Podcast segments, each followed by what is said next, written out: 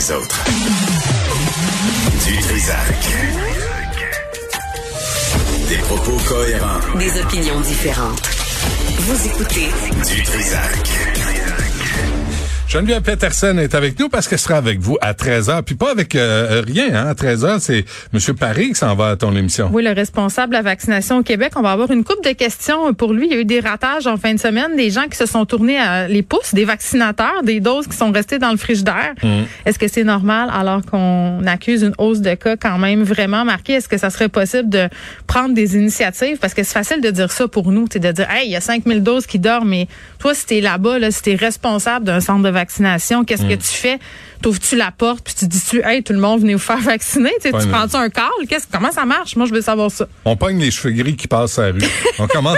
toi, toi, ici, toi, je sais que t'as une teinture. Viens C'est ça, t'arrêter là, exactement. Ouais. Euh, ben oui, c'est on fait la- l'émission de Jean Héroldi, devinez, devinez quel âge j'ai, mes versions vaccins. Ouais. Euh, N'empêche que c'est inquiétant qu'est-ce qui est en train de se passer. Moi, Mm. j'ai pas été super inquiète depuis le début d'attraper la COVID. Je me dis OK, on, on, on prend des mesures nécessaires, on fait notre gros possible. Les variantes n'étaient pas encore dans l'équation. Là, on a des annonces ce soir qui, à mon sens, vont être majeures, puis pas juste à mon sens, là, au sens de bien du monde, c'est à 17 heures. Il n'y a pas grand-chose qui a coulé dans les médias. Euh, ce qui est surprenant, ce qui nous amène à penser aussi qu'ils sont peut-être encore en train de ficeler tout ça. Euh, Aujourd'hui, 1168 cas supplémentaires quand même. On sait que c'est rien. là. La plupart des épidémiologistes nous disent, écoutez, on a testé moins en fin de semaine, ça va exploser dans une coupe de jours. Mais vraiment, j'ai l'impression de jouer dans le même film. Et ce que j'ai vu en fin de semaine, je veux pas faire l'oiseau de malheur, puis je veux pas accuser les gens, mais, mais ce que j'ai vu m'a vraiment laissé euh, circonspect. Écoute, il faisait beau. Nous, on a joué dans la rue. Les enfants étaient dehors. Et, et à un certain moment, je me sentais comme la matrone et la marâtre de la rue, là, parce que j'étais tout le temps en train de dire, restez à deux mètres, ne soyez pas à deux mètres. Euh, non, Les enfants de nanana. quel âge, ça? Ben, toutes les, toutes les âges, là. Écoute, Ah oui, hein. sur une rue à Montréal, là, on peut tous s'entendre que le spectre des âges d'enfants est assez tendu? Là, c'était le festival de lui est dans ma bulle dans ma classe. Lui il est pas dans ma bulle dans ma classe. Là, les enfants sortent les switches parce qu'ils peuvent pas jouer en dedans. Là, qu'est-ce que tu penses qui se passe? Ce sont des enfants, donc ils oublient la distanciation. Ben oui. À un moment donné, moi, je me suis tannée. Je suis sortie une boîte de masques jetables. J'en ai distribué à tout le monde. Mais là, j'avais l'air de la fille paranoïaque de la rue. Mais à un moment donné, qu'est-ce que tu veux que je te dise? Dimanche, c'était Pâques. C'était-tu dimanche ou lundi? En tout cas, moi, j'ai fêté le Pâques dimanche. Dimanche? Oui, je me raccroche aux fêtes, aux fêtes Ouais. que je peux, Benoît. Non. Tu comprends? J'ai jamais fêté ça de ma vie. Prends-les toutes. Mais là, j'étais comme, on va faire du jambon, on va faire toute le kit. J'avais réservé des petits gâteaux pour les enfants dans une boulangerie bien connue, dans une chaîne de boulangerie bien connue. Je me pointe là dimanche matin pour aller chercher les trucs. Des gens achetaient 15, 20 croissants, 30 croissants. Tu te dis, OK, Mmh. c'est-tu... Pour, pour, pour le brunch, là, pour Oui, quatre je personnes, voulais pas tirer tes conclusions. cinq croissants chaque, c'est beaucoup. Ça fait beaucoup de croissants. Ouais. Donc, Mais tu vois, quand je suis parti d'ici jeudi après-midi, Ouais. je suis passé devant, tu sais, quand tu prends le pont Jacques-Cartier, là, t'as Mm-hmm. un terrain de basketball. C'était plein. ben oui, je le sais. Les gens jouent, puis les gens ont pas de masque. Puis Zéro masque. Moi, j'ai une fille de 14 ans. Elle a passé la fin de semaine d'heure avec ses amis. Je peux pas être au-dessus de son épaule sans arrêt en train de la checker, l'appeler en FaceTime, savoir si elle a son masque. Puis on le sait qu'avec les variants, même si t'es à deux mètres, tu peux le pogner. Puis là, tout le monde se demande qu'est-ce qu'il faut qu'il soit annoncé ce soir. Mais toi, je l'ai, on l'a-tu la réponse? Je veux dire, si tu ramènes le couvre-feu, les gens vont capoter. Puis c'est normal. Moi, la première, là, ça va être excessivement difficile. À mon sens, on referme tout ce qui est pas essentiel, évidemment les gyms, mais les écoles, Benoît, est-ce qu'on peut s'entendre que c'est ça le vrai problème en ce moment? Je comprends pas pourquoi on n'a pas vu ça venir ou qu'on voit pas ça venir au gouvernement, qu'on n'a pas déjà annoncé des affaires. Mes enfants sont tous revenus avec tout leur cahier jeudi parce que euh, on s'attendait dans les directions d'établissement Ouais. un peu aussi. comme un peu comme on l'a vu dans le temps de Noël, on s'attendait à une fermeture parce que ça aurait été vraiment intelligent. Et intelligent, là, je l'utilise à, à bon escient. Ça aurait été vraiment intelligent de dire, écoutez, là, on sait qu'il y a des gens qui se sont vus en fin de semaine, on sait qu'il y en a eu des incartades. Faisons une petite zone tampon, voulez-vous? Si c'est vrai qu'on est capable de basculer en 24 heures, comme ils nous l'ont dit, là, en école, à distance, mais faisons-le. Pourquoi on s'expose? Moi, ce matin, j'ai considéré ne pas envoyer mes enfants à l'école. Je me suis dit, OK, ça fait six jours qu'on respecte les règles. S'ils vont à l'école aujourd'hui, ils vont peut-être être exposés pour qu'on nous annonce ce soir qu'on referme les écoles. C'est complètement illogique qu'est-ce qui se passe en ce moment. Puis j'ai- ça avoir l'air de la chialeuse qui chiale contre le gouvernement parce que ça doit être difficile d'être dans, dans leur short en ce moment. Mais on le voit. Mais on le voit ailleurs. On, le voit. On assiste à ce qui se passe en Europe. Mais c'est les parents aussi là qui laissent rentrer les enfants chez les amis, euh, qui invitent ah ben on invite euh, mon oncle, ma tante, euh, tu sais on les voit puis tu sais Pas il y a- de visite dans il y a- les maisons. C'est ça. non mais c'est ça, mais c'est pas compliqué, pas de visite dans les maisons. Prudence, prudence, prudence. Écoute, euh, Prudence. Prudence. Prudence.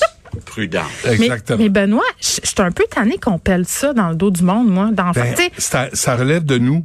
Je Geneviève, c'est pas le gouvernement qui va décider. Ça relève de nous d'être prudents. Ça, c'est de une pas chose. prendre de décisions niaiseuses pour un, un dîner de, de Pâques. Qu'est-ce que tu veux? C'est la pandémie. Est-ce qu'on peut se parler des décisions niaiseuses qui ne sont pas prises par le gouvernement? Ah, Pourquoi on ouais. vaccine pas les profs en ce moment? Ouais, Pourquoi on je sais vaccine pas les éducatrices en garderie? Ouais. Puis les parents? Puis là, je dis pas ça parce que j'ai des enfants, OK? Pour vrai, là, c'est, je veux pas avoir l'air de la fille qui veut se faire vacciner avant tout le monde. C'est pas ça, là. C'est juste que on a des variants dans les écoles. Si on coupe l'herbe sous le pied dans les écoles, on vient de régler vraiment une partie du problème. Puis je comprends que l'immunité, c'est trois Moi, je suis semaines. d'accord avec toi. Je comprends pas qu'on fasse pas le tour des écoles. Pourquoi? Avec des avec euh, les infirmières puis leur, leur glacière, puis leur boîte à lunch, puis faites les écoles à travers le Québec. Au pire, faites les profs, puis les éducateurs en garderie, les éducatrices, Ah ouais. les techniciens en service de garde, puis attendez pour les parents, mais faites ça. Là, c'est comme si le feu est pris, puis là, on attend pour appeler pompiers. Puis t'as 107 000 doses qui niaisent ici. Là. Oui, puis 5000 doses qui se sont perdues en fin de semaine, en En guillemets. plus, Tu sais, tu sais, il faudrait penser aussi au passeport euh, vaccin. Je pense que ça pourrait motiver quelques-uns. T'as pas ton passeport, tu peux pas sortir de mais ta là, zone. Benoît, si on fait le passeport vaccinal, Ben, le choix, la là. levée de bouclier? Parce que là, on veut pas obliger les gens à se faire vacciner. Il est, il est- il est à l'hôpital, la levée de bouclier à Québec. Là. Je comprends, Benoît, mais si tu veux euh, pas obliger les gens à se faire vacciner, si tu veux vacciner les gens qui le veulent seulement, si tu dis, ben, si tu as un passeport vaccinal, tu auras droit à des privilèges, c'est une obligation déguisée. Même moi qui est super pro-vaccin, j'ai un petit uf. Tu sais, j'ai un petit. Moi, mais, j'en ai pas. Mais en Moi- même temps, on est-tu rendu là? On, On- est-tu rendu on- à passer au travers notre petit? Ben, moi, je pense que oui. Peut-être. Puis, puis si tu veux qu'on retrouve une vie normale, ben, il va falloir que la majorité des gens comprennent que leur croyance ésotérique, là, ça vaut pas de la mort. Ben, c'est qu'on est rendu dans, dans la logique qu'il faut qu'il faut aider le plus grand nombre de personnes possible et que les petits sacrifices individuels, ben, c'est bien une valeur. Euh, il va falloir euh, mettre ça de côté pour un temps. Mais ce que tu dis là, avant qu'on se quitte, là, ce que tu dis là, jouer la matrone, c'est pas fa- non mais c'est pas facile Mais non, plus d'aller sur la rue puis regarder les enfants, me dire là là, vous respectez pas les consignes. Tout le monde va être le parent cool qui dit ah c'est correct, ah oui ve- venez, tu sais, c'est pas ça qu'il faut faire. Puis après ça, il faut que tu expliques à tes enfants que ben le père ou la mère de son ami, ben c'est un inconscient, puis c'est un épais. Ben un peu ouais, c'est ça. C'est plate à dire. Ouais. J'utilise des mots plus polis pour décrire ça parce que je veux conserver une relation agréable avec ces gens-là, mais Colin! Ouais. Ah non, c'est ça passe par là. Puis tu vois, j'ai parlé qu'un un médecin de Vancouver, la variant là, c'est pas juste au Québec. hein. Tu Non, puis ils se pognent dehors aussi, parce qu'ils nous ont Ouais. aussi créé ça, hein, le faux sentiment de sécurité de dire que si on se voit dehors, c'est moins ça. dangereux pour les aérosols. Mais avec les variants, c'est pas vrai. C'est pas vrai, ça se transmet. Euh, j'ai une amie ce matin qui a fait le post Facebook suivant. Elle a dit, j'ai la- j'ai eu la COVID, je vous l'ai pas dit. Là, je suis guérie, tout a bien été. J'ai été très malade. Je l'ai attrapé dehors en parlant avec une amie à deux mètres de distance. Nous ne portions pas de masque. Fait que les choses se passent, Benoît. j'ai un rendez-vous pour le vaccin C'est quand? le 19 19 avril. Bon, ma mère a été vaccinée ce matin. Tu m'en vas soulager. Elle va très bien, mais là, Bon. c'est une mère, ma mère. Hein? Là, elle a eu le vaccin. Là, elle s'inquiète pour moi. Ben oui. maintenant, parce que c'est ce, que ça fait une mère. qu'est-ce qui va arriver? Euh, Monsieur Paris va te le dire. Ce qui va arriver avec les 107 000 doses? Ben, j'imagine que oui. Il n'y avait pas beaucoup de réponses euh, ce matin dans les autres émissions de radio. Non, Je dirais hein. ça. je- Mais peut-être qu'il s'est mieux préparé là, a- cet après-midi. Peut-être qu'il y a eu le temps de faire quelques appels. Eh. Il faudrait que je réponde à cette C'est ça. question-là. Ça serait, ça serait nécessaire. Très bien. Daniel Paris vers 15h05. C'est bon, c'est noté. Merci. Merci.